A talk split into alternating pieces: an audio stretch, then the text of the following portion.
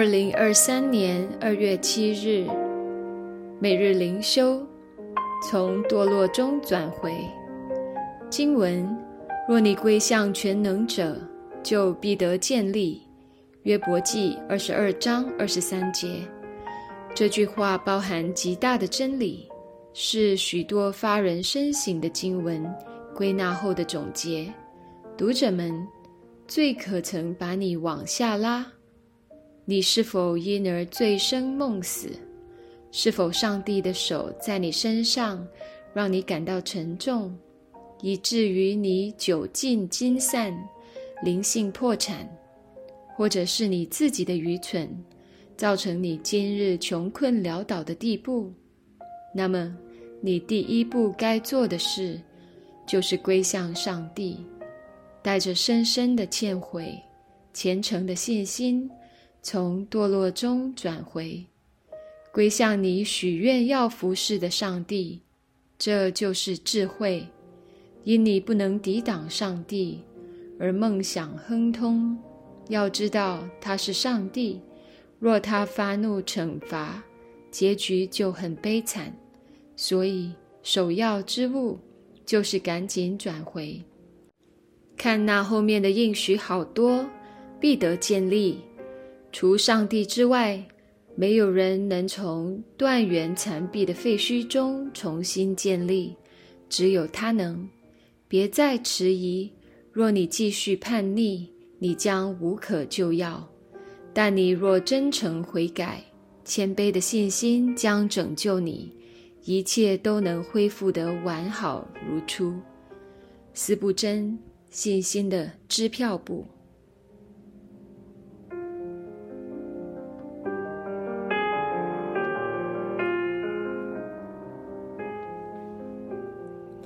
每日读经，耶利米书九到十章。审判的终极标准，心受割礼。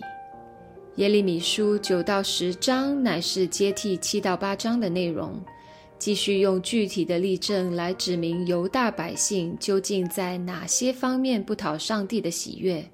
一方面，在这两章圣经中，耶利米用极为尖锐的措辞列举了同胞的罪状；另一方面，他同时也为百姓因这不断被盗而招致的必然灭亡而感到哀痛不已。特别是在第九章中，耶利米数次提及他为犹大百姓的罪和他们即将遭受的审判而感到悲痛不已。甚至眼泪连连，在九章十到十一节，耶和华上帝也如此说：“我要为山岭哭泣悲哀，为旷野的操场扬声哀号，因为都已干焦，甚至无人经过，人也听不见牲畜鸣叫，空中的飞鸟和地上的野兽都已逃去。我必使耶路撒冷变为乱堆。”为野狗的住处，也必使犹大的城邑变为荒场，无人居住。或许有的人会认为，既然如此哀痛，上帝为何不再多存留一些慈爱和怜悯给以色列民？为何不在以色列民犯罪的问题上网开一面？为何一边诉说着自己的伤心？自己又要亲自降灾审判以色列民呢？这样岂不是有些矛盾吗？会这样想的人，通常也会期望上帝在自己的犯罪问题上网开一面，或是睁一只眼闭一只眼，对上帝的公义存有某种误解，同时对上帝的怜悯和慈爱带有不切实际的幻想。还有许多不信的人。常会以此来攻击基督教信仰，并且攻击上帝，说：“上帝就是如此残忍，这样的上帝我不愿意相信。”今天的经文给我们一个机会来思考这个问题：你觉得上帝应该再多存留多少慈爱和怜悯给犹大百姓才算足够？如果以时间来衡量的话，上帝再多次给犹大国一百年的时间，够不够？两百年呢？当你在这个问题上认真进入思考，就会发现，很显然，即使再过两百年，犹大百姓不仅不会有任何悔改，而且只会有恃无恐的在犯罪的道路上越走越远，甚至到达一个更加无可救药的地步。而往前推算，上帝难道没有给他们五十年、一百年？甚至两百年的时间来悔改吗？有的。这样想来，我们就会发现，事实上没有任何标尺可以来衡量上帝的慈爱和怜悯。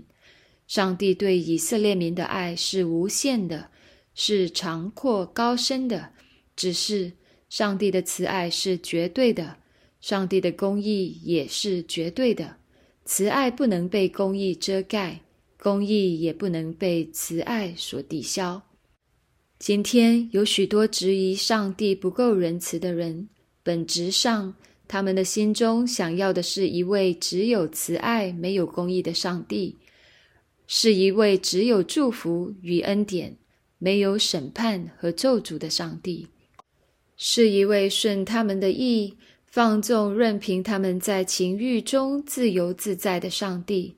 然而，无论是这样的人，还是那些在这个问题上早已经过成熟思考的基督徒，我们要明白的是，其实上帝对犹大百姓的哀哭、怜悯、审判和最终的拯救，其实也都发生在我们身上。上帝难道没有存留你我的生命，一天又一天，一年又一年，来等待我们悔改？等待我们回转向他吗？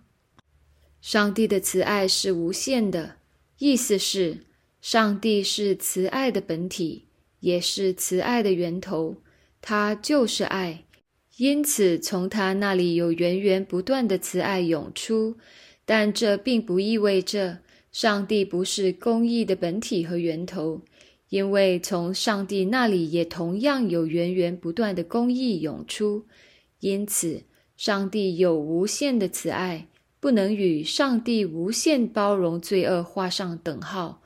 这只能是罪人在自私中一厢情愿的幻想。上帝公义的审判必将按照他神圣的旨意而临到每一位罪人。那么，什么样的人会遭受上帝的审判呢？九章二十五到二十六节中，首先说。一切外邦人都要被刑罚，因为列国人都没有受割礼。但是以色列民是否就可以因此松一口气？因为他们受了割礼作为选民的记号呢？上帝竟然说他们也不可以，因为以色列人心中没有受割礼。如此令人震惊的话语，在当时却没有引起以色列民的注意。也没有呼唤他们悔改，甚至历史的真相是，以色列民选择性无视这些警告，因为这些警告令人听了不舒服。以色列民到了基督道成肉身的时代，甚至到了保罗宣教的时代，都还没有真正明白什么是先受割礼，也拒绝回忆起旧约中这些上帝清楚赐下的警告。他们只愿意抱着他们自以为是的歌里，自欺欺人的说：“我是蒙拣选的，上帝必定拯救我。”说完，就接着继续沉浸在自己的罪中。弟兄姐妹，我们同样也应当醒察，在我们的思维中，我们是否对信仰存在着类似的心态呢？基督教信仰的本质究竟是什么？得救的实质是什么？得救不是你在自己的身上挂一条十字架的项链，甚至不是你在自己的身上刻下“基督徒”这个称号，而是在你的心里刻下“基督徒”这个身份。心受割礼才是上帝审判的真正标准。心受割礼的人，也就是那些从心里真正转向上帝。而不是仅仅在表面上做做样子的人，才是真正在上帝审判中得蒙保守与拯救的人。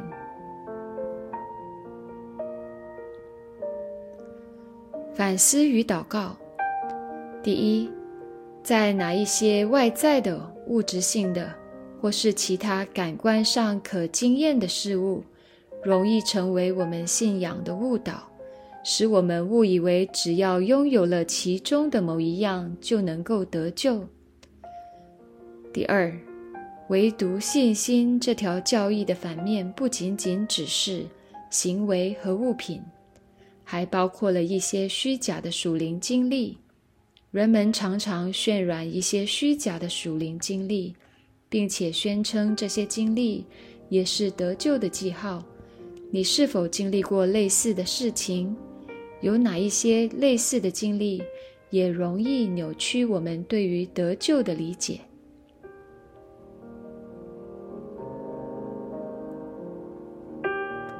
亲爱的天父，求你使我们真正认识你的心意，认识你对我们所施的旨意，乃是要叫我们的内心真正从这个世界中分别出来。求你分别我们为圣，建造我们的灵命，使我们的心受割礼，如同保罗所说，可以单单靠着基督而喜乐。天父。求你不断教导我们，使我们众人的心中都拥有得救的确据，使我们在教会，在你末后的日子里得蒙保守，使我们众弟兄姐妹可以在你的宝座前被称为义，得蒙救赎。